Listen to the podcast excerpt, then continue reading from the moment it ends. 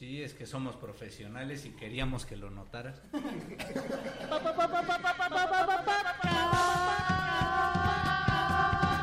si no, íbamos a generar desconfianza.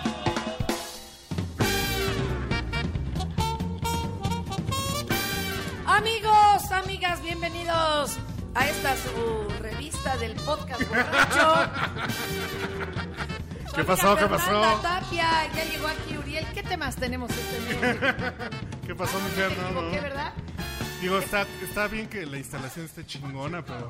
Se me- no, se me cruzaron los cables. Perdón, amigos, que luego, ya como ando como el milusos, ando dando los teléfonos de la tele en el radio y visconversa y anda dando uno hasta los de la casa, mientras no de uno las esas ya se las dimos al gobierno.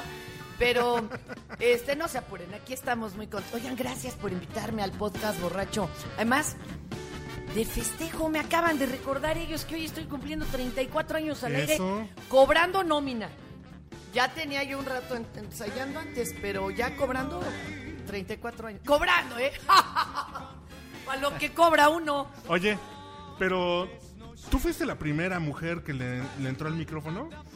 No, Mira, mijito. No, lo que pasa es que en los 30 sí hubo muchas mujeres y de pronto rájale que me las echan para atrás. Les dan para atrás con esa idea machista, loca, eh, de que... No, no, no, en cabina como...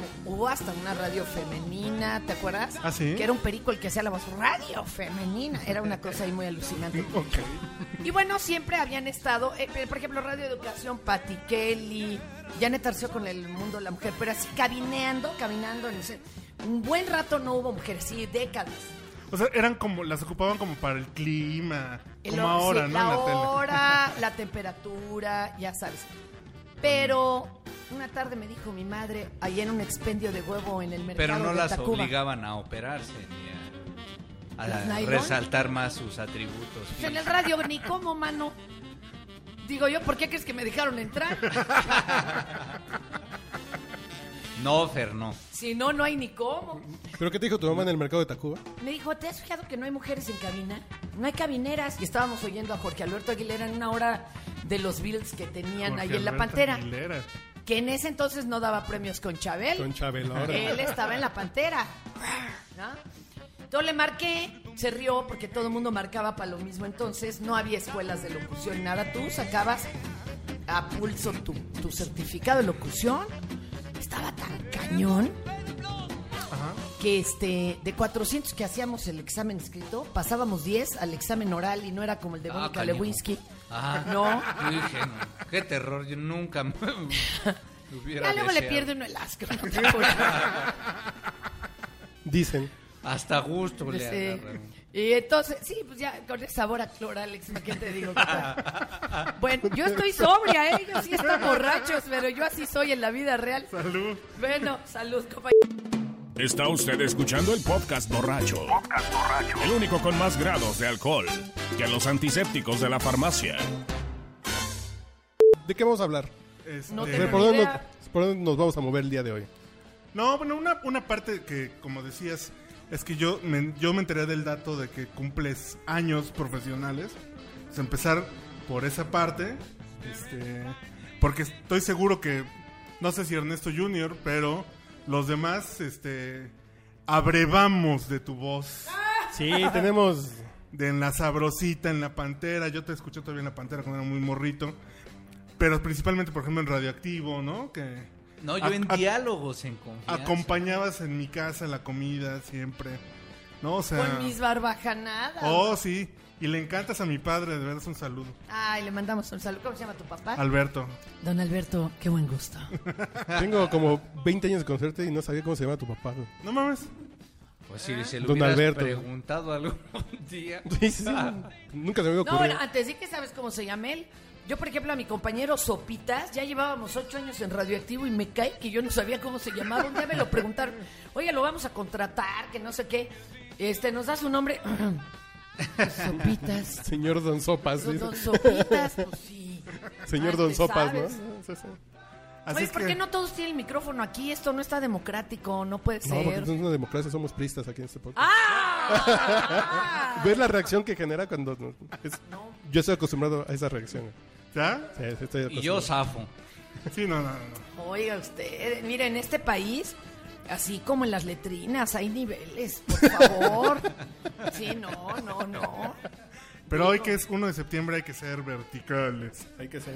Bueno, como se acomode uno, ¿eh? Horizontales o verticales. o sea, es como el ballet y el table. Básicamente lo mismo, nomás cambia de dirección el tubo. Exacto. O sea. Entonces, pues ahí está la cosa, señores. Oye, Entonces, pero ¿qué hablamos del, del temblor del 85? pues hay que aprovechar a de la señora, carrera ¿no? de- Pues vámonos por eventos de septiembre, ¿no? tiene- Primero el informe. Mi primer pendejada en radio, así, acabadita de estrenar. Yo llevaba ya unos meses tratando de entender cómo leer noticias al aire porque las leía espantoso. Yo como que estaba más en cuentos de María Luisa que, ¿no? que o de Sofía, o- ah, que, que noticias. Ay, le fui agarrando la onda. Me sacan al aire en vivo un primero de septiembre y borro una hora de las cinco y media del informe presidencial que se grababan en cinta de un cuarto. Amigos, los que no tienen ni idea de qué es esto, no sé si han visto por ahí un cassette perdido en su casa o ya ni les digo un cartucho de tres, ¿no? De tres cuartos. Bueno, borré una hora. Y el entonces Pues sí, insigne... o sea, comploteando contra el al- sistema ya, No desde- se me daba, sí, no se... No, no. Saboteando el sistema desde... De- sí, yo soy transgresora profesional, lo demás no lo he desarrollado. Y entonces tuvo que hablar el profesor Juan José Bravo Monroy a Gobernación a poner cara de, es que estamos entrenando aquí a una mujercita, porque así no sé. Y nos borró la primera hora del informe. Y eso, bueno, y ahí vas. Pero ya ve que es lo mismo, ¿no? Entonces, tuvimos no que meter a tres patines. güey. Casi, casi. Entonces, pues este nos mandaron la primera hora y ahí empezó el primer Fernanda. Así ya de, de terror. Sí, sí, sí. ¿Cómo la ven? Y luego muy cerca de, fíjate que más cerca de cuando empecé yo a, en, En la aquella radio. época no te podía costar eso como el puesto, la No, no, borraron. No, no, todavía no. Todavía no. Pero a Sergio Roth, que fue el de los que me entrenó, que en paz descanse, él sí agarró y así saliendo del Telex. No había ni fax, man. Saliendo del Telex una nota, se metió a decirle y estaba matando al presidente literalmente y sí lo suspendieron tres meses. Las groserías costaban más de 25 mil varos, de aquellos que todavía tenían tres ceros Tres más. Ah, una salvajada, ¿eh? Y me acuerdo que acabando yo de empezar, muchos años antes del temblor, este, pues no tantos, ¿verdad? Como cuatro, hubo un temblor, igual en septiembre, más o menos movido, y sí se mueven muy gacho las estaciones de radio porque hagan de cuenta que la antena como que las descorcha, como que lo descorchara los techos. Y entonces me acuerdo que estaba con un compañero locutor de Guerrero y un chavo en cabina de ingeniero que tenían fama los dos de ser bien marihuanitos, ¿no? Sí, todavía, o sea, la moto era algo como cotidiano, no estaba tan satanizada. Eran motos, ¿no? Y hasta ahí. Grifos. Grifones a Grifos, huevo. sí, ¿Te el acuerdas término que grifo. decían los grifos? ¿De dónde vendrán los grifos? De que les chillan los ojos. Bueno, entonces, este, qué buena rola, ¿eh? Te estoy chuleando. Búscate Ten Years After, I Would Love to Change the World. En lo que estoy aquí contando yo tonterías. Y entonces empieza a mover. Yo estaba sudando porque era mi primer noticiario de la noche en vivo. Media hora, era larguísimo. No como hoy que había programas de noticias de cuatro horas, ¿no? Y entonces, ahí estamos en esas. Se empieza a mover. De repente volteo y el cabrón este ya se había ido. Y también el pinche operador. escapado. Y yo, bueno, pues en verdad está temblando. Usted conserve la calma, amigo. Puta, ¿y ahora qué leo, güey? Si no, ten- no, bueno, del terror. Del terror. Ya ahí controlé la situación, llegó el profesor Bravo Monroy, calmamos el asunto. Y quién dijera que años después, el 19 de septiembre, fue ese terrible temblor del 85, pero no teníamos como muy claro hasta dónde podía llegar un temblor, ¿no? Estás hablando de Núcleo Radio 1000. Núcleo Radio En Mil. Insurgente Sur todavía, ¿no? Sí, en la esquina de la radio en México. Ahora, Sergio Rod en esos años ya se había ido a Fórmula en, en, Chapultepec y ahí fue donde perdió la vida. Y fue muy impactante. Pero fíjate que A ti te tocó vivir en cabina el Ah, temblor. llegando a cabina. Y entonces fue cuando se, como pues no estaba Televisa, o sea, no existía ya Televisa. Este, sacamos digo, la, la transmisión de vía telefónica de Jacobo es histórica porque él tenía un teléfono en el carro, En el que era un aparatazo. Sí, claro. Y pues a donde pudo llegar narró. ¿Verdad que decía, bueno, no ha pasado? Ah, sí, se está cayendo el del Prado. Ah, sí, bueno. Pero también nosotros mandamos otra forma de control. Digo, los que nos están oyendo, ubíquense, chatos. No había celulares, mucho menos computadoras. Pero bueno, no había ni, ni máquinas de escribir electrónicas. Lo primero que hubo poco después fueron los procesadores de palabras. Entonces, no había forma de hacer un enlace si no te colgabas a fuerza de una línea telefónica establecida. Había unos aparatitos que se conectaban, ¿no? Y ahí no es el DIU, no, es otra cosa que se conecta. Y también ahí mandamos, me acuerdo yo estar al aire transmitiendo y nada más iba yo recibiendo los avisos de periodistas que nos decían, se acaba de caer el Conalep y yo, madres, ahí estaba mi prima, ¿no? Y se acaba de caer el Hospital Juárez en la torre, ahí trabajaba la mitad de mi familia materna. Oiga, y muy fuerte, muy fuerte. Y me acuerdo que me contesto el teléfono porque no teníamos telefonistas, amigos. Uno solito agarraba el teléfono. Ya nomás te daban la escoba y tú también barrías. Me dicen, Fernanda, soy la esposa de este Sergio Roth, el que hacía batas, pijamas y pantuflas junto con Bolívar Domínguez. Oye, que se cayó. ¿Cómo está mi marido? Y en eso estaba el locutor eh, Luis Trejo Garay, que ahorita es de deportes. Javier Trejo Garay. Javier Trejo, de Fox Profesor Sports. Girafales. Diciendo, diciendo, este, pues sí, nos están informando que se murió don Sergio y estaba el chino, el productor, en shock. Y entonces yo ya ni le contesté a la señora y que le paso el teléfono al profesor Bravo Monroy. Se me hicieron los chones de yoyo de terror. De terror. Ese es un nombre de profesor. El profesor Bravo Mon. Bravo Monroy, sí, Sí, nomás sí. te decía mujercita, era un personaje. Y sí, yo creo que nos marcó a todos los que estuvimos ahí. Y cuando se acabaron esos días de estar enlazados, avisando a provincia y diciendo, oigan, aquí está vivo, tal, y aquí está, en donde la gente acuñó por su cuenta el término solidaridad, porque nadie los culminó a llegar a la estación, ni a las televisoras. Ellos llegaban, llegaban el público, el pueblo, cuando no, no- no existía protección civil. El ejército no sabía qué chingados hacer. Este, el, el- el regente de la ciudad, que le decíamos el gerente de la ciudad, dijo, buscaremos a los culpables del temblor. No Casi, mames. Casi, casi, casi. Se cayó la torre de telecomunicaciones. Ahí quedó bien claro que no podía estar todo concentrado en un solo chiquero. Se destaparon cloacas como... O sea, vinieron a confirmar cosas que todos imaginábamos, como pues, que hay muertos en los separos, ¿no? Sí, aquí en la Eh, que, hay que hay damnificados mucho antes del temblor, que hay gente que vivía en casas de cartón. Y se vinieron a confirmar muchos terrores que estaban las las este, costureras, Las costureras de Tlalpan, que no las dejaron salir. O sea, no, ahí pudimos confirmar que lo que pensábamos no estaba tan alucinado.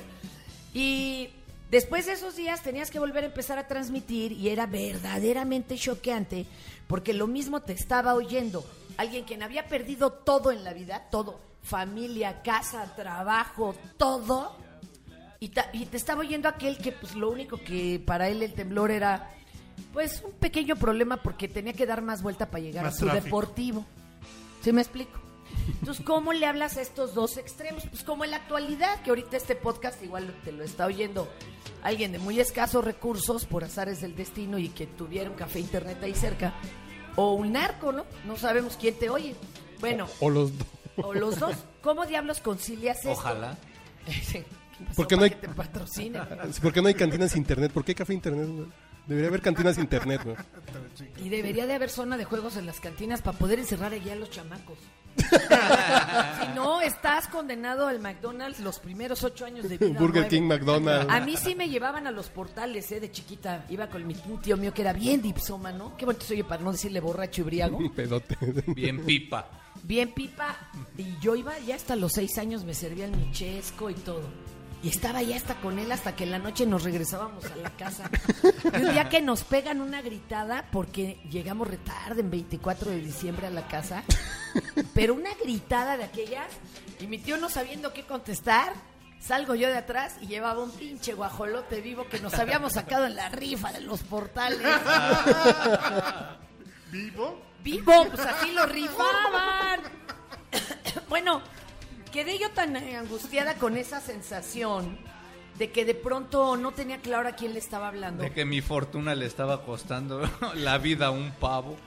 Este, no, no, pero aparte. No, no, del no, del temblor, güey. Ah, está. Mesero, cámbieme de borracho. por favor. Oiga, y usted venga para acá, mesero, échele aquí más de ese líquido negro que hace daño. Solo líquido. Todavía negro, tips, todavía. Pero sí más hielito. Uno más. Bueno, y entonces, este, llegué con un doctor homeópata y de electropuntura muy famoso de la clínica Cádiz, que no está en Cádiz. De verdad, así- uno de esos doctores puede ser así muy famoso. Es muy popular. Eso puede. Porque decían que hablaba con los extraterrestres. Ah, canijo. Entonces yo llegué Se con apellidaba él. Maussan. Haz de cuenta. No mamá usar, joven. ¿cómo que no? Y entonces llegué y hagan de cuenta que era el médico de Alice, la película, que me, que me fue dando chochos para todo menos para lo que yo le iba pidiendo, pero me iba aclarando cosas. Y él me dijo, no, señorita, ¿usted? Yo todavía era señorita. ¿eh? Ah, Este, sí, fíjate que para todo he sido tardía, me lleva la chica. Gobernaba, gobernaba Soy Miguel de la. Madrid. Soy remisa. Bueno, y entonces me dijo, usted háblele a la esencia de todos. Sí, este es un mosaico heterogéneo en la ciudad, pero usted háblele a lo que nos pone iguales. Ah. ¿Cómo?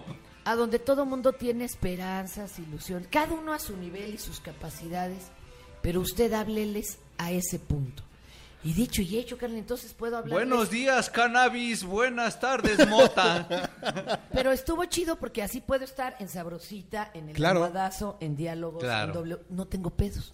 Porque ahí es a donde les hablamos. Y Lo ahí que está una cambia de son tus las grandes formas. virtudes. Por lo menos de las que yo reconozco, esa es una de, Qué bueno que se la cosas. Sí, sí. Dios, ya, Sí, ¿no? ya la hicimos. Ya estamos. Ya. Está como la primera vez que me corrieron de W por ser demasiado izquierdosa, demasiado ¿Quién te corrió? culta y demasiado guarra. No, ma, todo eso. Bienvenida al podcast borracho. güey. Eso hay que ponerlo. De Dije, ya lo ya Salió, la hice en la pero- vida, güey. Ya la hice. Sí, la claro, vida. ¿Te corrió claro. la primera vez? Un, un, este colombiano, porque dijimos Ah. de quién era el hijo de Edith González y ya ni te cuento. Ah, bueno, porque ese memo... Pero fuimos los primeros. No es que ese memo nos lo Nos mandaron a todos en Televisa. Nosotros estamos en editorial y nos mandaron el memo de Ajá. Edith González Santiago Grill no se menciona en ninguna revista por ninguna Pues ya que nos habían corrido, menso, a mí. ah, ah, ¿fue por tu culpa que mandaron el memo? Por el doctor Volavsky, que ojalá me esté oyendo. Por su culpa nos corrieron. Por, por tus pujos nos cacharon. Cuando todavía era Televisa, Televisa Radio. Sí, sí, con todavía. los españoles, ¿no? Es que no era prisa. eran. ¿Ah, sí? Sí, pero eso fue muy delicado. Bueno. no detallamos. Pero bueno, está la, la botana, pero se hacen falta unas quecas. ¿Sí, de plano? Chingada Ahorita madre. mandamos a alguien. Así que sé la señora con las quecas juntos y... Así, echando- Decías, Con ¿no? el Que, molcajete, fuera- güey. que se te Ah, antojaban unas no, que tú pellis- te- pellizcadas, ¿no? Para decirle al joven que... ¿Tú creíste por acá? De huevo ahorita. se les da. Así Con es un- chorizo. Ah, Si es un egresado de Harvard, el joven, ahí como lo ves, es... No, pues también hay de Ubre, entonces yo ahí sí, por eso no Yo soy egresada de esa Y me quieren dar de chupar, digo, de beber. Imagínense que entro a un departamento con tres, seis hombres, yo sola. Y con luces, vas a decir, van a grabar porno estos. No, no. Yo inmediatamente dije, ay, no, me hubieran avisado para bañarme. Cuando yo dijo, ay, ya encontré a mis reyes chulos. Oigan, no, no, es que después de 10 años de casada, ya cualquier cosa se agradece. Un saludo a mi mujer que acabo de celebrar 10 años con ella. güey. Cualquier variedad se agradece. Ya- Variedad, no, cualquier acción, joven. sí, sí. No, después de 10 años ya no es... Ya, pero sí les han contado el chiste del paquete de condones, ¿no? No, a ver. ¿Cómo no? El de solteros y el de casados. No, no, no, a ver.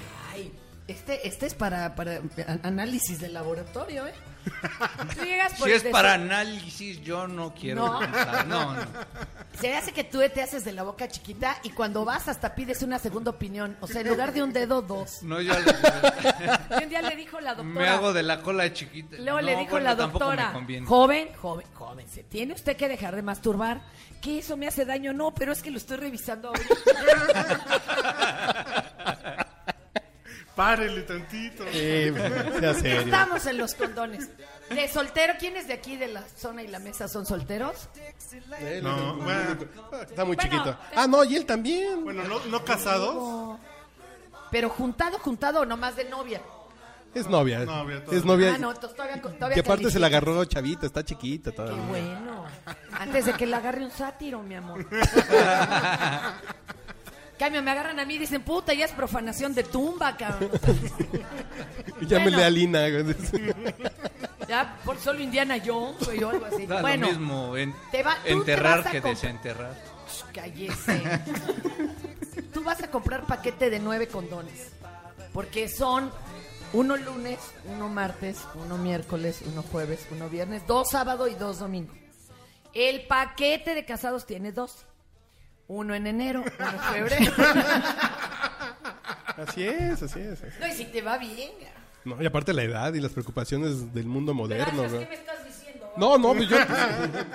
No, pero sí dicen que mientras más alto el puesto ejecutivo, menos sexo, ¿verdad? Con su esposa. No, con nadie. Ah. El estrés y no sé qué tanto. Yo por eso siempre he sido obrera del micrófono. y guerrera del Cátar. Y por gusto y convicción. Oye, ¿y cuál fue el primer comercial que hiciste, Fer?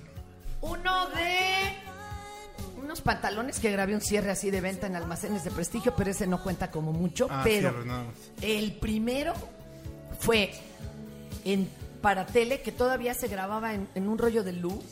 Un loop es la cinta que cabe en una en una vuelta de la cinta de cine, ¿no? Y todavía lo grabábamos en pantalla como de cine en Track 3, que había sido este estudio un eh, lugar para jugar squash con frontón, entonces tenía paredes altísimas. Y estaba el ingeniero Topete, les juro que ese era el nombre, que había sido sonorizador en Churubusco. Tenía un tic así bien chistosito. Qué lindo. Pero bueno, resulta que yo nada más hacía. e- Eran dos chavitos como medio novios, medio no. Ya ves que Marinela no se toman ni la manita. Ah, Marinela. Para pingüino Marinela. Y entonces me, me ofrecía algo y decía yo, eso sí. Y ahí, eso fue. A labios, eso fue todo. Eso sí. O sea, Hoy porque acepté había- grabar esta emisión con la condición de que no pusieras de manifiesto tus propiedades y virtudes como doblador. Ah, no. No, no. ¿Cómo no, joven? ¿Sí has doblado? Pues viera que sí. Y te han pagado por ello. No, fíjate que nunca, eso nunca he cobrado, ¿eh? Nunca he vivido esa experiencia. Pero sí en sexualidad muchas cosas muy bizarras. Pero no los quiero No, no, a no. espantar. Solo hablaba de, del Doblaje doblaje, de- de, película. de película. Ah, eso sí, sí. Y si has Perdón. cobrado. Ah, pero claro, yo era la narradora de Esposas Desesperadas en español. Una mañana en la calle Wisteria, todos estaban Esa es nerviosos. Fernanda Tapia. A huevo. Y también Mirage. Mirage, por ejemplo, la... Wally, ¿no? La mala de, de cómo se llama de los increíbles, que al final se, para variar, la mala se enamora del bueno. En Wally soy Alice, que es la gorda que al final salva el asunto. Este, mm, bueno, y comerciales he hecho todos los que te imagines, o sea, fui la voz de la primera credencial para votar con fotografía durante 13 años hasta el primer gran gran fraude electoral. Ahí sí yo ese no me lo cuenten a mí. Pero era el 21 de agosto es tu elección. O, por ejemplo, solo con Cotex estoy a gusto. Pero esta, esta yo creo que fue, sí fue mi marca y también fue como 11 años, 10 años. Yo lo acuñé. La neta, por más que lo han querido hacer parecido, pues perdón, pero yo me chingué las cuerdas por esta voz. Yo era soprano coloratura y con tal de desmarcarme a graves para tener comerciales, porque todo el mundo grababa comerciales con voces chillonas, y entonces yo hice, soy totalmente palacio. Sí, claro. También es Fernanda Tapia. ¿eh? Sí, claro, la primera. Sí, Ah, no. como para qué más te gusta. No, no, no. Sí. Ahorita vengo, voy al baño. Sin, sin, no, no. Sí, sí, claro. ¿Cómo la ven? Vamos con la primera cancionita para tomar aire y servirnos un trago. Va. Entonces, I Love to Change the World. Sí, por cierto, Ten Years After está en México. Este, seguramente hará presentaciones. Y cuando subieron al escenario en Woodstock, eh, como había habido pura música de protesta y folk, dijo, basta de jazz. Esto es rock and roll. Pero esta es una gran rola de protesta, urgiendo al respeto a las diferencias y a de veras hacer algo y no nada más sernos pendejos dando informes. Y bebiendo. Danger. Everywhere is freaks and harris, dykes and fairies. Tell me where is sanity?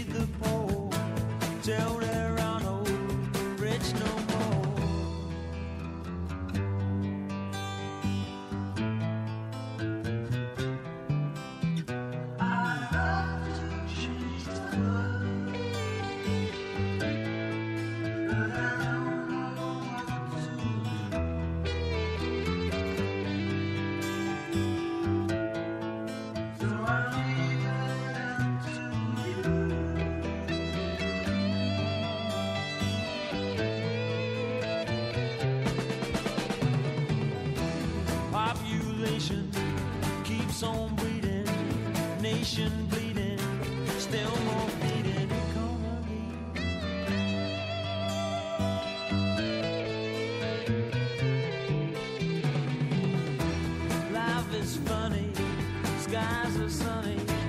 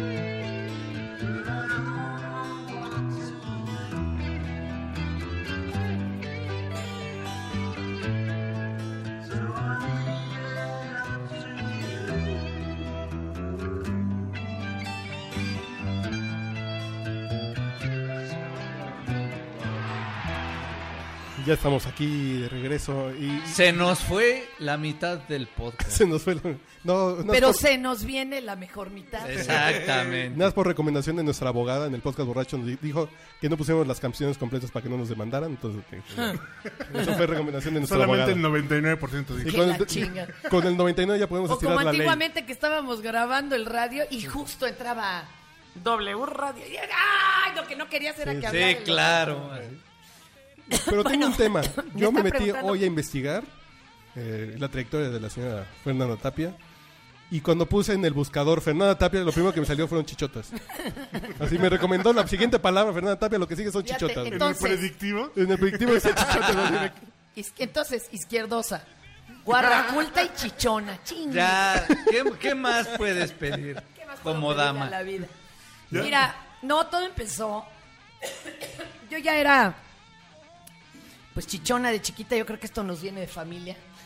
Pues es la- la- los genes, la verdad, ¿Tu familia materna es italiana? y la, y la, y la paterna española. Uy, qué buena mezcla. No, no, no. ¿No? ¿Por qué no? Se vuelve uno muy explosivo. Y bueno, además, mi padre es de un pueblo. Yo ya tengo esa nacionalidad ahí del pueblo ese. ahí tengo que votar por correo. Mira, son más pendejos que los gallegos, pero necios. Ah, qué Se llaman baturros. Un saludo a toda Yo la dije, sociedad de aragoneses. Se que hay llama Estado de México, ¿no? No. Cañón. Bueno, Ya le hablaste de esa población a Polo Polo para que a ver no si tienen idea. Tercos y- Entonces, salí chichona y hasta me ponían, me acuerdo, en Radio Onda cuando existía la cumbia del chichonal. Era una cosa muy chistosa. Bueno, el, el asunto está en que yo estaba preocupada en que me crecieran cuando era muy chiquita. Y de repente me crecieron y me crecieron. O sea, salieron ya casi del tamaño real. Antes incluso de menstruar. Digo, yo sé que estoy hablando de unas cosas delante de seis caballeros. Ah, bueno. Yo fui remisa para todo, hasta para la menstruación. Lo que más te debe Para el reconfortar- beso, para la acogida, para todo. Perdón, y hasta para parir, dígame. No, no, no, que te sientas acogida porque de nuestro, público es principalmente masculino. De Entonces, pelos, no se apure. deben estar ahorita extasiados, Bueno, felices. les vamos a dejar foto para que estén Esa contentos. chinga. Bueno, y entonces, en la casa de ustedes, la verdad es que nunca hubo este tipo de cosas extrañas o pudores falsos. Entonces andaba uno en bolas en la casa y lo mismo veíamos a la abuela de 90 que a mi padre, que ya también era muy mayor. Un día agarramos a la abuelita subiéndose la media y le dijo a mi papá, le gusta ver lo bueno. O sea, la cosa era así de cotorra. Yo me crié en un mercado y, y en una escuela activa entonces, de la Condechi, entonces eran como los dos mundos ahí conviviendo. Y me acuerdo que un día llegando, a la- sobre todo aquí este es el asunto. En Radioactivo hicimos dos veces radiosexo. La primera vez, bueno, la demanda fue porque un grupo de Por lo Mejor mandó monitorear y normalmente cuando te llega un llamamiento de gobernación, pues te llega de media cuartilla. Y si te la hacen muy de tos. Este llegó de casi 340, una cosa. O sea, se puede hacer un libro. es cuando ya mamó. Yamamoto. y entonces va de buena fe el, el dueño de la concesión a atender, hijo, mano, que le toca una revisora ancianita, bien vestida, y este chavo súper bien criado, niño bien, buena onda. Y empieza la señora, se acomoda los lentes, y empieza, así como la de Wachowski. Chichis, pito, caca. O sea, él le dijo, no, no, no, pare, señora, pare. No, o sea, no, no podemos, no podemos seguir. Y tuvimos No, que pare mandar. usted, joven. Exacto. No, la viejita seguro se le mojó la, la pantufla, pero bueno. La cosa es que tuvieron que parar ahí, conseguimos cartas de todas las organizaciones eh, eh, pro eh, apertura y enseñanza de sexualidad y demás. Entonces dijeron, no fue un trabajo, un ejercicio muy chido. Y ahí se detuvo una multa de más de 10 melones de varos. Y yo recuerdo que incluso un chavito fue a pedirnos viada ahí a la cabina. Como viada. O sea, techo y quedarse ahí un rato. De, Ah, ya, ya, chavo ya. de 11 años. Porque llegó con la playera de radioactivo, de radiosexo, que desa- desafortunadamente no traía ni pitos, ni chichis, o sea, traía un bananito ahí y decía radiosexo. La señora, la mamá, no le cuchi- acuchilló, así le cortó con tijeras todas las palabras sexo y lo echó a la calle. Durmió un día en una refaccionaria, otro día en la mecánica de junto, o sea, exponiendo de veras a peligros al chavito, que eso no midió, porque era sacrilegio. pues, Hasta le dijo, ponte esta playera que dice radio y toma esta mona y llega bien activo para que te crean. Dime si no. El rollo está en que el sexo es de donde nos tienen cogidos de los huevos, literalmente. Y es una forma de control sencillísima. Contrólales la risa y la sexualidad. Y la riata. Y ya. Y ya te. Además, la riata, el haberlo hecho falocéntrico, genitalizado, hetero, heterocentrista. O sea, ya valiste madre con tu sexualidad. Ya te dijeron, si no se te para, carnal, y además tienes que demostrar que eres machín, ya no hay sexo, ¿no? Dos, y cuidadito y andar hablando de esto. Y usted póngase bien buena. Chichona en alguna. Ah, pero es virgen, ¿eh? Se calla. Usted es virgen. Eso está el terror. Y en todas las expresiones revolucionarias, así o contestatarias, lo primero que hay son expresiones sexuales y de risa. Por ejemplo, cuando pintaban en las calles, en la Revolución Francesa, a la iglesia, cogiéndose a la monarquía. ¿Sí me explico? O los periódicos satíricos. Como Exacto. El emplumado, esto de la Pues, revolución. Oye, bueno, pues todavía el les- albur El mexicano de, machete. Exacto. de yo te cojo a ti. y- Sí, sí, sí. es sexual. Entonces, Sí, lo no es que cierto, hay que ¿eh? No es empezar cierto, aquí a no. desacralizar es la Yo tengo el amor, mi rey. Pero me, no, mejor cógetelo, es más divertido. No, no, porque es un romántico, ¿eh? Ah, bueno. El Pero rollo me aquí gusta es- verlo a los ojos. Por eso pongo un espejo. Pero con los ojos en blanco, ¿no? Bueno, el rollo es este. Que... Muévale el hielito, mire. Así había un, un El- doblajero que no entendían por qué se metía un ruido raro cuando se doblaba y, est- y revisaron todo el equipo y todo vinieron de Estados Unidos a ver qué pasaba y es que el güey siempre chupaba mientras doblaba Debe haber y era el una- pinche hielo del, en el vaso del cristal. Bueno, es que- el rollo es que hay que desacralizar esto. Si de veras estuviéramos informados, eh, tomaran, por ejemplo, por ahí un curso con el, el maestro Meijueiro, que es un sexólogo historiador glorioso que les muestra misas del siglo I donde No, se no casaba a nada. homosexuales. Tenemos santos homosexuales, o sea, parejas y también lesbianas. O sea, les enseñaría que no está la cosa Es tan normal, perdida. todo es El ritual de la misa, incluso cuando es la boda, le echan, fíjense nomás, agua bendita al vientre, que simboliza, pues ya se imaginarán que el coito es eh, el lazo, el velo son las sábanas, o sea, entenderíamos que no estaba la cosa tan torcida como ahora la quieren ver, ¿no? Y entonces lo que está, lo que yo trato de veras es de desacralizar la carne. Un día llegué tarde a- a- al almohadazo, Porque venía al final somos una reunión. Hombres, somos humanos, Y pero mujeres. también animales, ¿no? Y tenemos instintos. Bueno, y- yo creo que si se desapareciera esta parte del cerebro más este reptiliano, que sobre todo les funciona a ustedes, compañero, pues dejaríamos de coger y se acabaría la, la raza humana, ¿eh? Y la vi- pues sí. Pues está- y es como Y lo único que verdaderamente tiene sentido. Pero tú estás diciendo algo, para la mayoría de las culturas y las religiones, el sexo es para procrear, no para darte felicidad. Entonces, ¿para qué chingado está ahí, por ejemplo, el clítoris? El clítoris mide 20 centímetros. Ah, Tiene canijo. más ¿20 de- centímetros? Sí, todo está hacia te- adentro. Ah, ah, ya, Ah. yo, ay, cabrón, si ni... Luego se sale cuando tomas hormonas, pero no. Si ni el mío mide 20, digo, El- cabrón. y el asunto es que tiene ¿Tu clítoris? 10 No, mira. millones de termi- 10 millones de terminales nerviosas que son el doble de las que tiene todo el pene. Sí, o sea, claro. no importa que ustedes tengan aquí Sí, sí. arma automática, no, nosotros tenemos lanzamisiles, chavo. y a nosotros nos funciona solo La para el nuclear, ahí placer, la traen. solo para el placer. No tiene otra función. No, No. tiene otra función, compadre. Ahora, a ver, espérenme, vamos por partes. Y entonces yo llegué tarde un día radioactivo. No, ¿qué estoy diciendo? Todo Al eso yo ya lo sé porque yo veo diálogos en confianza como desde los nueve años. Vean por qué es tan feliz este sí, cabrón. sí. Yo luego te contaré la historia de terror con este. güey. La mitad de mi vida sexual ha sido por su culpa y no me refiero a, a que ha sido con él, sino me las presentó. Él- él- Eso es mala leche. No, me ponía los pases pagolas. así de- ¡Ah!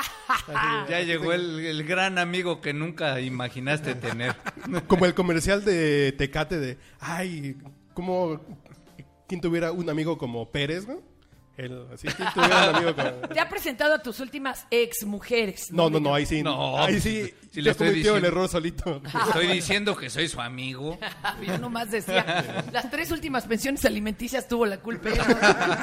bueno, llegué tarde al almohadazo y venía yo de una, de una cena de cóctel y traía el escote, no mames, hasta el ombligo.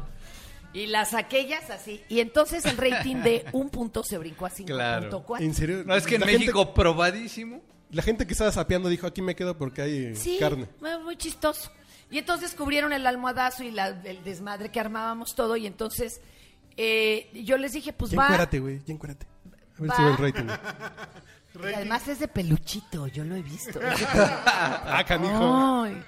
Bueno, Si es Teddy Bear, así de los que luego van a la marcha. ¿eh? Y además sí se me hace como que ha soñado que aquí en el mismo podcast todos de chichis para la banda. pues ustedes no cantan mal las rancheras, me hace que andan ya cerca de mi copa. No, sí. no, yo sí. No. yo- Pero entonces yo dije, bueno, Yo va. soy como Copa Davis, tú ya eres Copa del Mundo. Yo nomás les digo que dije, bueno, juega, no hay- yo no tengo ningún problema. Este, soy feminista políticamente hablando, pero vamos a enseñarlas como debería de ser, jugando. O sea, Porque eso es ser feminista. como otra parte del cuerpo. O sea, yo no, la- no puedo ni imaginarme enseñarlas estilo ni en el conde. O sea, pues, ¿cuándo, no? O el Niurka. No, hombre. Y entonces ahí en el almohadazo, Como un las vestido de nenas Mitzi, güey. hablan, ¿no? Se, se, se chiflan una a la otra, se dejan de hablar, se separan, están viscas, una Se de para arriba, otra para abajo, exacto, cantan las mañanitas, en fin, brincan, todo. Y cuando pasó lo del ESME, el público las, las bautizó como Luz y Fuerza, salen con peluquita, así, con, con lentes, con sombrerito. Y, y ya así el, el- lo más chingón que hicimos fue Chichis para la banda en el Teatro Bar El Vicio, que estamos por estrenar ahora Star Guarras. Hombre, una cosa bien bonita. Ya que viene la nueva Star entrega Wars, de Star. Wars, pero con toda la política nacional. Van a ver qué cosa más bonita. Y entonces, ahí yo dije, ahora sí, seamos transgresores ya de veras, desacralicemos las nenas y todo. Y se habla de las chichis y de todo lo que le meten uno en el cerebro de que tiene que ser con tus senos. Y yo salía a la mitad de la obra, encuerada entre el público y, y de veras era choqueante. Mira, esto es un ejercicio. Uriel, ¿cuánto llevamos de conocernos? Poquito. Año y medio, Ok, más o menos. ok, préstame tu mano. Ok, tranquilo. ¿Ya? Mira, Fernanda. ¿Ya? Lo- ya, la pudo tocar. Te No, juro no- que... no lo describan al aire, por favor. Bueno, me está tocando la chichi, está vestidita. A mí lo que pasa es que yo tengo Pero hay menos de amigos conocerte, que no hay pero... for... Bueno, préstame tu mano. No, de- pero no te la cuento encuerada. O sea, la gente sí está. Los señores tiemblan, las señoras se mueren de risa de qué cara va a poner su marido. Voltean para abajo a ver si ya se le paró. Voltean para el techo de vergüenza. No, no, no, no. Es una cosa muy divertida.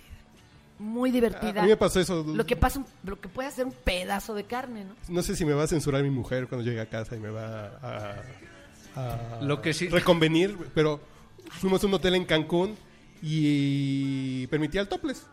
Mi mujer siempre se había querido salir al topless. Pues le dije, pues vas, Claro. atáscate ahora mismo, atáscate. Y, de pronto dijo, es que ese señor que pasó se me quedó viendo. No, güey. pasó a ver las 28 que están acostadas encueradas. Entonces, ah, sí, ¿verdad? Pues sí, pues todo el mundo vuelta. ¿Y tú cómo estás viendo a la señora de allá? Porque una señora de 50 años con unas grandotas. Es como tú estás viendo, pues yo también la estoy viendo. Pues es normal, porque te llama la atención. Claro. Si el güey tuviera un lunar Pero con la cara del papá, hecho pues todos también voltea. No, yo, yo no. muy bonito. Luego no me doy abasto con los pedidos. ¡Ah! Cabrón. Fíjate que también esto se trata de seguridad en uno mismo, ¿no? De decir, bueno, al final, pues esto es lo que tengo. Y recuerdo alguna vez que en Cuernavaca perdí una serie de apuestas. Ah, Literalmente. yo pensé que la virginidad, güey. La, la- ah, la- no, es allá. La perdió en el kinder este. La gran güey. apuesta era encuerarse en horario estelar, delante de todos, los cuates, las amigas, las novias, ¿Qué significa horario incluyendo estelar? la propia. Horario Pues en estelar, horarios de 8 de, clases. la noche. 8 de la noche, pues sí, ¿Pero porque en es cuando escuela la, o en la casa? la telenovela, la de las 8 de la noche, es el horario estelar. En la Pero reunión- ¿cómo? Pero, y- Fiesta, ah, fiesta, pero había fiesta. una fiesta. Ah, claro, en Cuernavaca. Ah, Pero encuerarse en horario estelar. ¿Y lo hiciste? Y yo todavía iba con una novia. Oye, pues mínimo para que se vea esto, que, que- que la gente diga, oye, qué afortunada.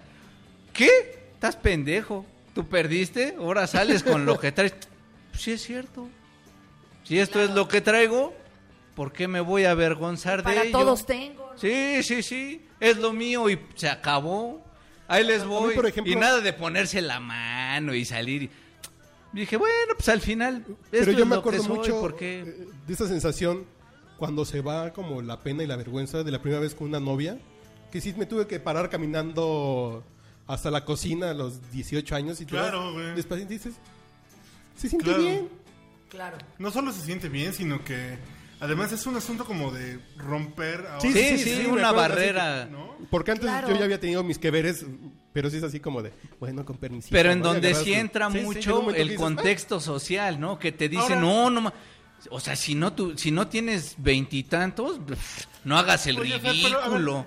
Ah, Yo- ese es otro problema, ¿eh? No, no, como que veintitantos? Y seguro 90, 60, 90, no. Ah, exacto, no me vengan exacto. Con jaladas. todo ese contexto social que tanto a hombres como a mujeres sí verdaderamente va mermando la felicidad por lo menos sexual en términos generales porque estamos llenos de ideas y conceptos que no son la realidad ni la verdad de casi nadie. Yo tuve así una preparación como espiritual muy alucinante y antes de que estuviera el New Age. ¿Qué es una preparación No, ya es espiritual? una muy alucinación. Hoy no estamos para eso, joven. Salud.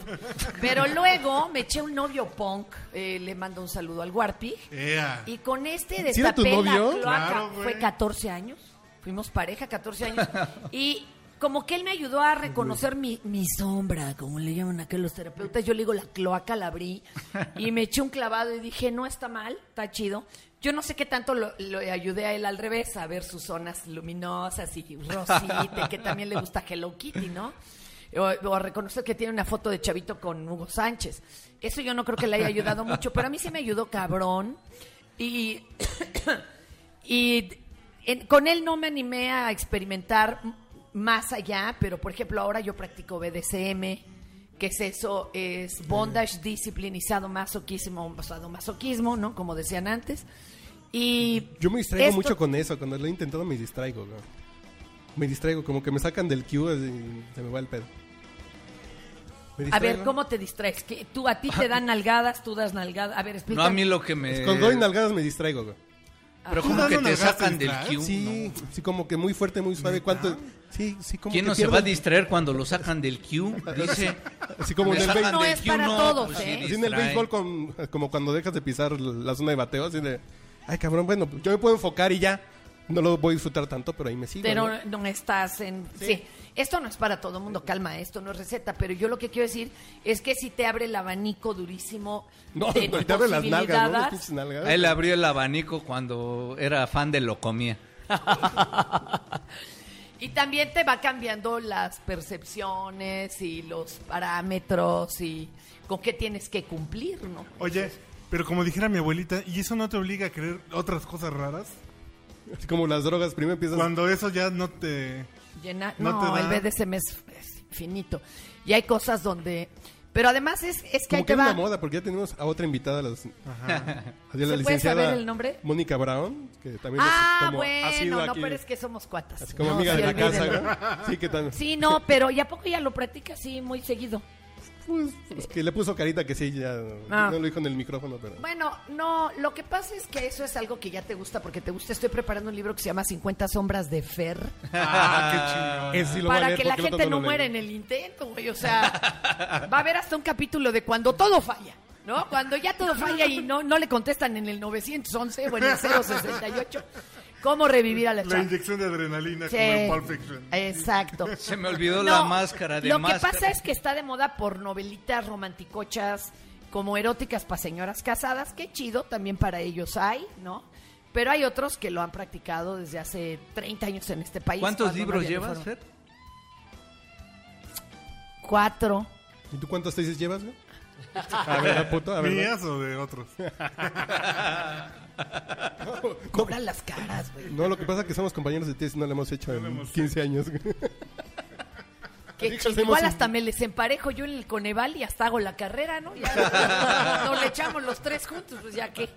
La tesis. Ah, sí, yo dije, ah, ya van. No, oye, yo que a veces, digo, yo ahorita... Yo la pongo y Yo apoyo tu entre los transformación, güey, porque ya vamos a poder ir juntos a la playa, güey. Ya vamos a poder ir a Ya, Barra ya. Vieja. Oh, güey. oh, oh. Van dos veces que lo veo con chalecos salvavidas y no, yo no he podido dormir del, del sobresalto, güey, no. ¿Qué o por qué? ¿Por qué chaleco salvavidas? No, hacerlo una vez con chaleco. Sí, no, en Cancún una vez, en Figúratelo, imagínatelo. ¿Pero por qué usaste el chaleco salvavidas? Porque O sea, Ah, porque probamos unos... Ah, no, pues él, él está sensato, carnal. No, no es que el chaleco le quedaba así como el chalequín de Smokey. y no pude dormir tres días en la Mira, impresión. eso, eso es una chingadera como en un pa- vivir en un país de gente diestra. En lugar de zurdos. Una pinche unitalla para todos, cabrón. Sí, Los que nos salimos de eso, ya valimos ver. Yo calzo casi del 8, güey. ¿Cómo no fui hombre? Y las pinches chichotas. No, Yo hubo una época en que no. no Ya le creí lo del clítoris del 20. Sí lo tiene más grande. sí lo tiene más grande que yo, ¿eh? Sí. O sea, eh, dime si no es una chingadera. Es una chingadera, Y absoluta. todos iguales. Uh, si pobre de uno, si ya sale de Ah, ustedes- alto, gordo, chichona, cabezón. Uh, te ya valiste, Cojines. madre. No se azoten ustedes, ¿eh? No se azoten, porque uno en Milano no encuentra del 30 de cintura, 30 de largo, ¿eh?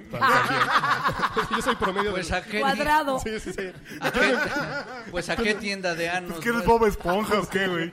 No, no, de cintura y No largo. te rías, así era el Warpic, me cae. Que Un día una amiga me dice, oye, se nos quedaron, porque era distribuidora, se nos quedaron unos este, trajes Hermenegildo Seña y la chingada, y están de mil baros. Hermenegildo Galeana, Ah, dice. se cuenta, güey, no, te. Llegamos, lo compramos baratísimo. No, salió hasta el triple de caro llevarlo con el sastre a corregir. Porque si era cuadrado total. Se lo hicieron a mano otra vez. Ah, mi vida. Qué Ah, lindo. no, Oigan, y todo esto a Vamos a poner la propósito del de trique. que, o, o Ya cómo no sé. llegamos a este Ah, no, de las punto? chichis para la banda. Ah, sí, de chichis y que vayan a ver Star Wars. ¿no? Y de la Estábamos hablando búsqueda. De ovnis, ¿no? ¿O de qué estábamos hablando? No me acuerdo. Unas No, preguntas esas porque de- tú busca, bu- buscaste Buscaste chichis. en Bing No, no, chichis. la no. historia. No, no, Fernanda Normalmente Tapia. busco chichis, pero hoy me llegué y el al revés. predictivo te dijo. Hoy fue al revés. Hoy no busqué chichis, me salieron chichis.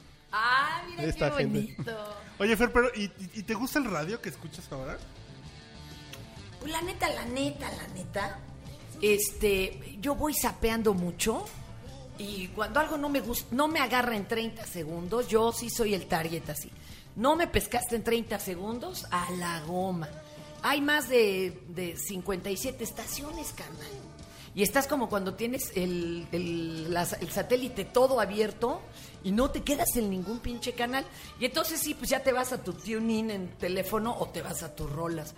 Este, pues hay programas que sí me gustan y otros que no me gustan. Por ejemplo, yo sí oigo el hueso. Este, en la mañana ahí le voy bandeando. Y lo siento. Entre la W. Este, güey, no, yo siento la sin hueso. que a ti también te gusta. No te hagas, güey. No te hagas. Bueno, yo como no tengo problemas de estacionamiento, yo soy quemador universal, entonces sí, cuídense.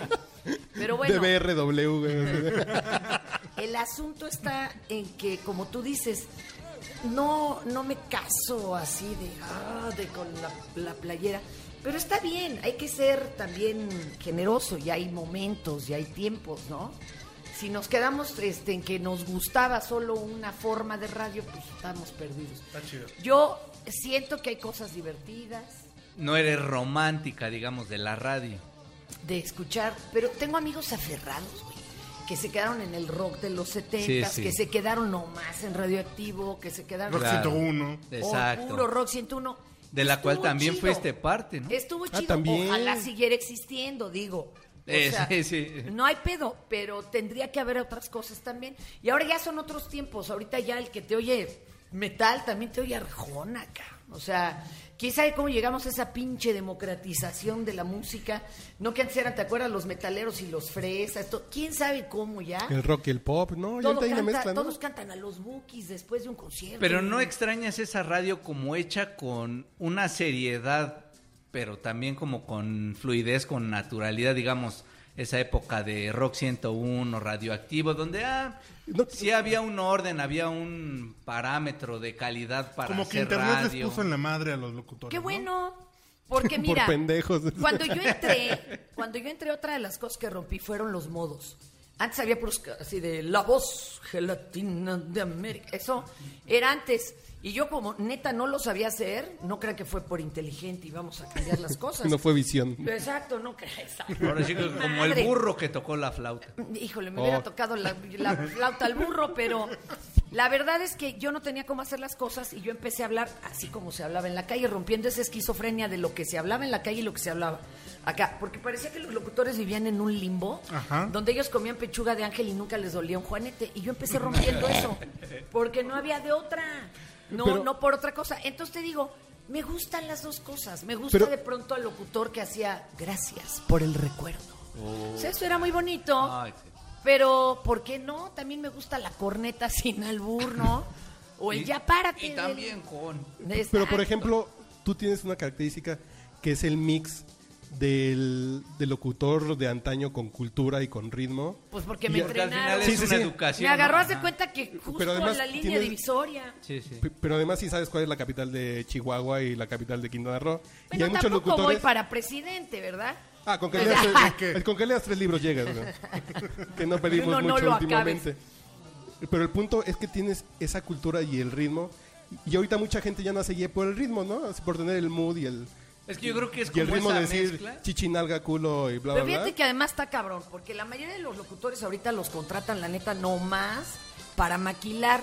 Le están maquilando a Ocesa, que no me cae mal Ocesa, pero pues bueno, le están maquilando a sus espectáculos, los anuncian, los conciertos, los boletos.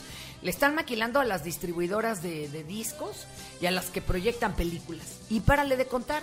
Y tienes 10 segundos, mijito, porque te llega la guillotina y entran los comerciales. ¿Y qué comentario haces? Pues muy poco, ¿verdad? Salvo contadas excepciones. Y tú sabrás si te da el hígado y el- gusto para estarlos oyendo, ¿verdad? Seis u ocho horas diarias. Sí, sí. Que Y es que cabrón. además sí somos de esas generaciones, digamos, contemporáneas que sí vinculan entre esa Ay, qué radio- vinculero, oiga. hay que vincular, hay que, a mí me gusta vincular. Entre esa generación de locutores eh, extremadamente formales, de voz educadísima, y esos conductores que ya fueron más de, mm, fluidez o más espontaneidad, y ahorita creo que pues sabemos muchos que fuimos parte de de esas ambas, dos de ambas, generaciones. sí. Es que no, nos tocaron dos, dos realidades, güey, pero, a ver, ¿cuántos años tienen aquí? A ver, pa- para, irnos entendiendo, ¿cuántos años tienes tú, güey?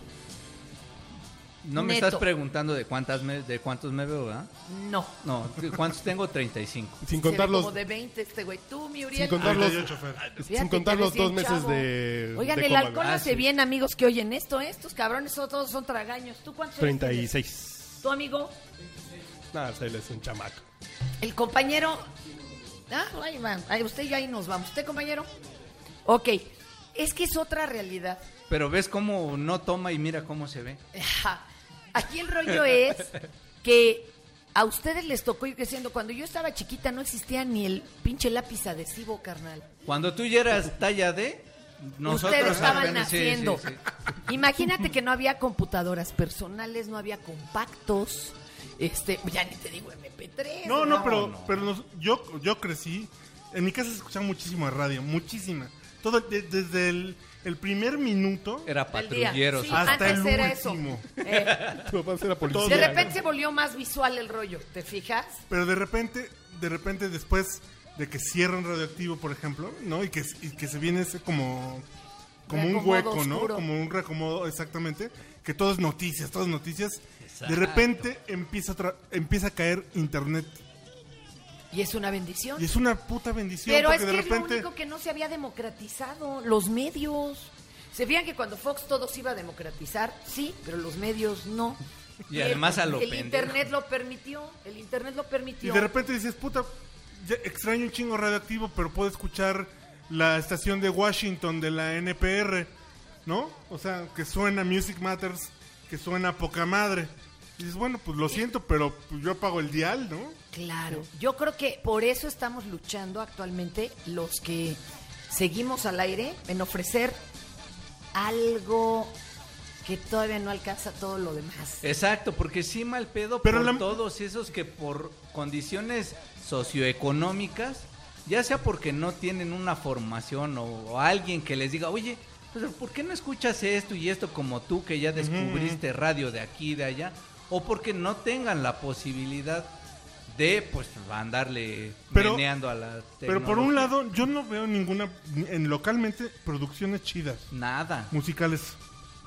La neta no. De musicales. musicales. Uno. Y dos, estaciones de radio realmente orientadas a música que valgan la pena ahorita en Pero la ciudad que- de México. Es que no tiene sentido, bro. Pues no. Pero mira, yo te voy a decir otra cosa. Por ejemplo, a mí me, me inquieta, el Internet puede ser glorioso, porque por ejemplo, in- el indígenas de F encontraron cómo transmitir de Internet, pero mandarlo a una señal de radio de AM. Y esto puede ser interesantísimo para verdaderas radios bilingües, comunitarias. Claro. Eh, la radio sin antena sigue siendo una diversión. Claro, claro, claro. Esto fue lo que lo que le permitió al, al mundo decir, aquí estoy, esta es mi verdad. ¿Qué fue Y lo que no nos un pasó cabrón nosotros? como nosotros, los que llevamos años en radio, que seguimos manoseando la verdad absoluta cuatro horas diarias. ¿Por qué estoy haciendo lo que estoy haciendo actualmente en W? Porque me dijeron, juega, no va a haber censura. Y dos, pues, que el- la gente hable y lo use como un foro.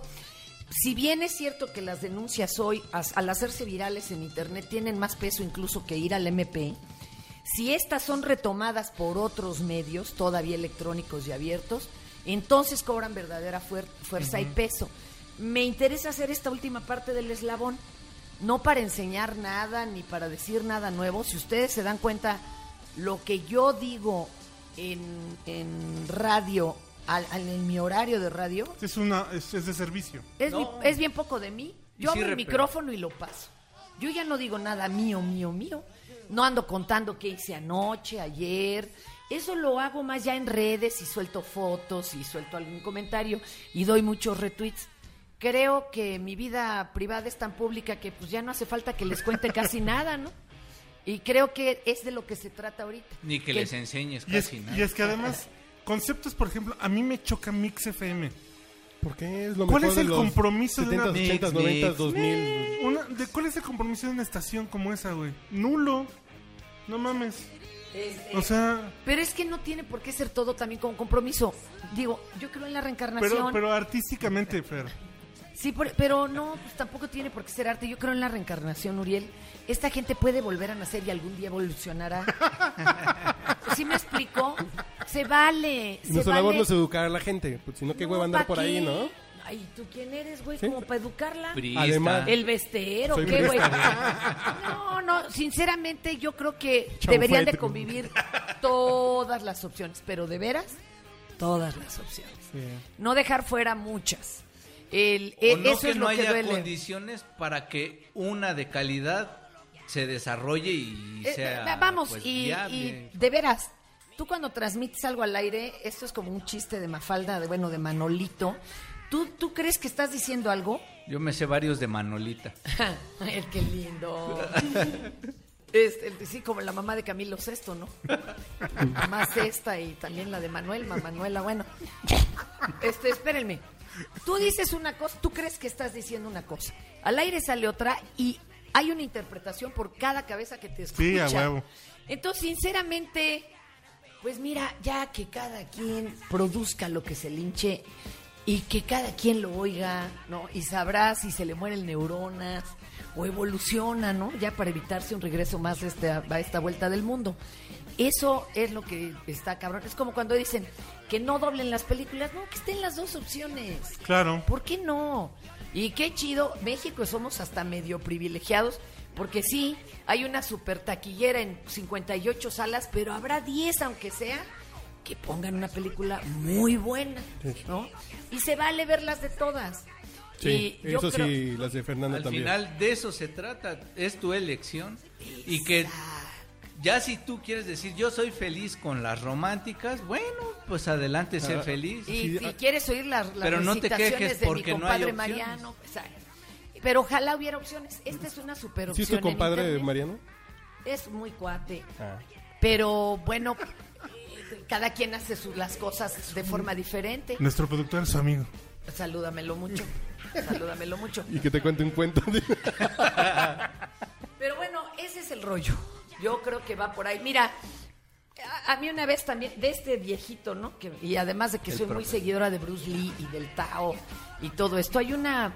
Hay un libro para la Gestalt que se llama El Tao de Pooh y te van identificando cómo eres según tus estados de ánimo como los personajes de Pooh, de Winnie Pooh.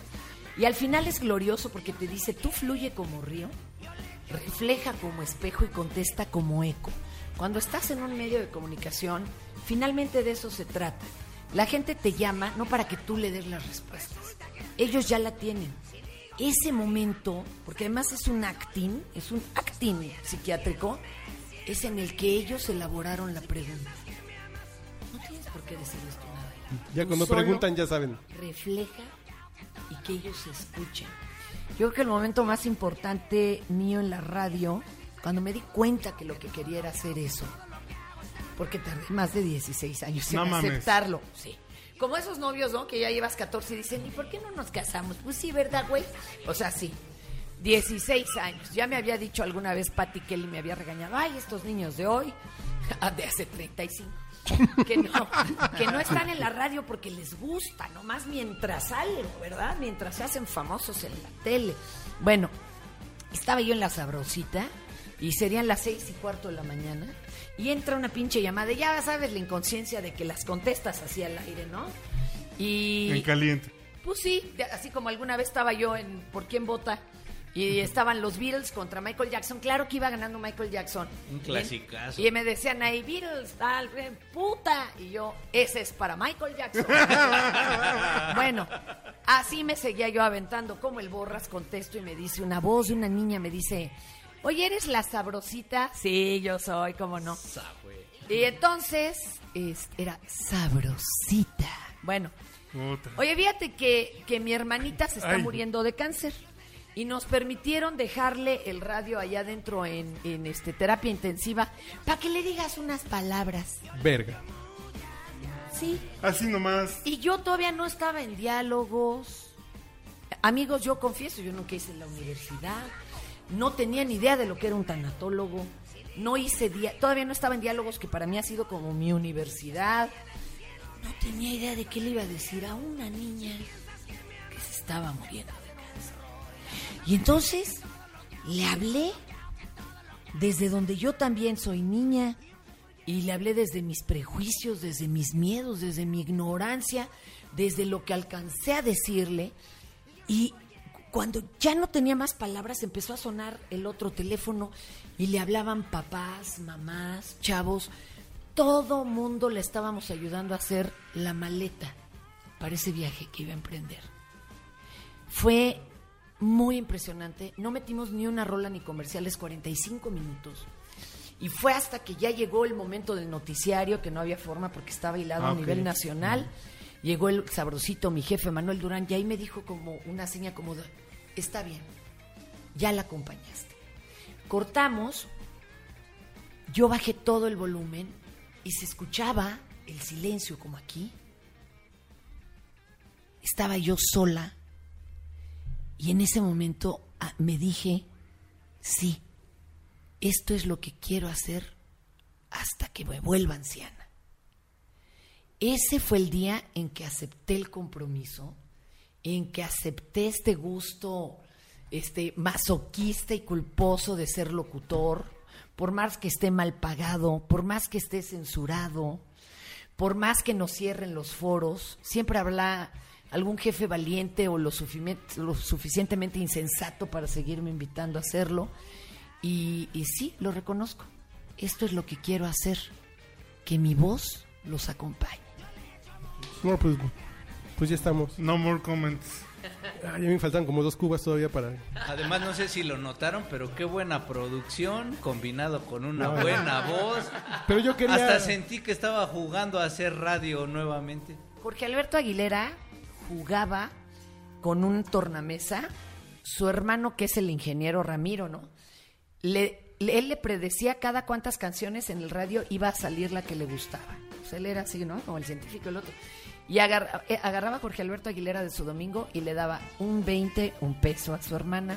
La hacía salir a la calle para marcarle al teléfono de la casa para pedirle una canción Jugaba al radio. para él ponérsela, porque su papá es un gran locutor y gran programador de radio, igual que Ramiro, igual que Jorge Alberto y todo. Y yo creo que todos jugamos y sabemos ya qué vamos a hacer en esta vida. O muchos crecimos escuchando cómo era y consciente o inconscientemente. Queríamos hacerlo. Sí, claro. Pero qué bueno que te la hayas pasado también eh, de todos estos años, porque muchos lo agradecemos, la neta. ¿No? O sea, Porque el tono se, se agradece el sí, tono. exacto. Y Mira, Así el gusto se siente. decía mi abuela, uno sirve aunque sea de mal ejemplo. A huevo. Oigan, ya me les tengo que Sí, ir, ya, porque ya, que vámonos, el ya. almohadazo. No, yo nada más tengo una Enseñarlas. petición. Tengo, uh, Dígame usted. tengo una fantasía. güey. Ah, cabrón. No, no, que se despida así como si estuviéramos en la pantera escuchando al trigo. Estas fueron mis primeras palabras. Cachorritos panteritas, bienvenidos a Módulo 590, el podcast del borracho.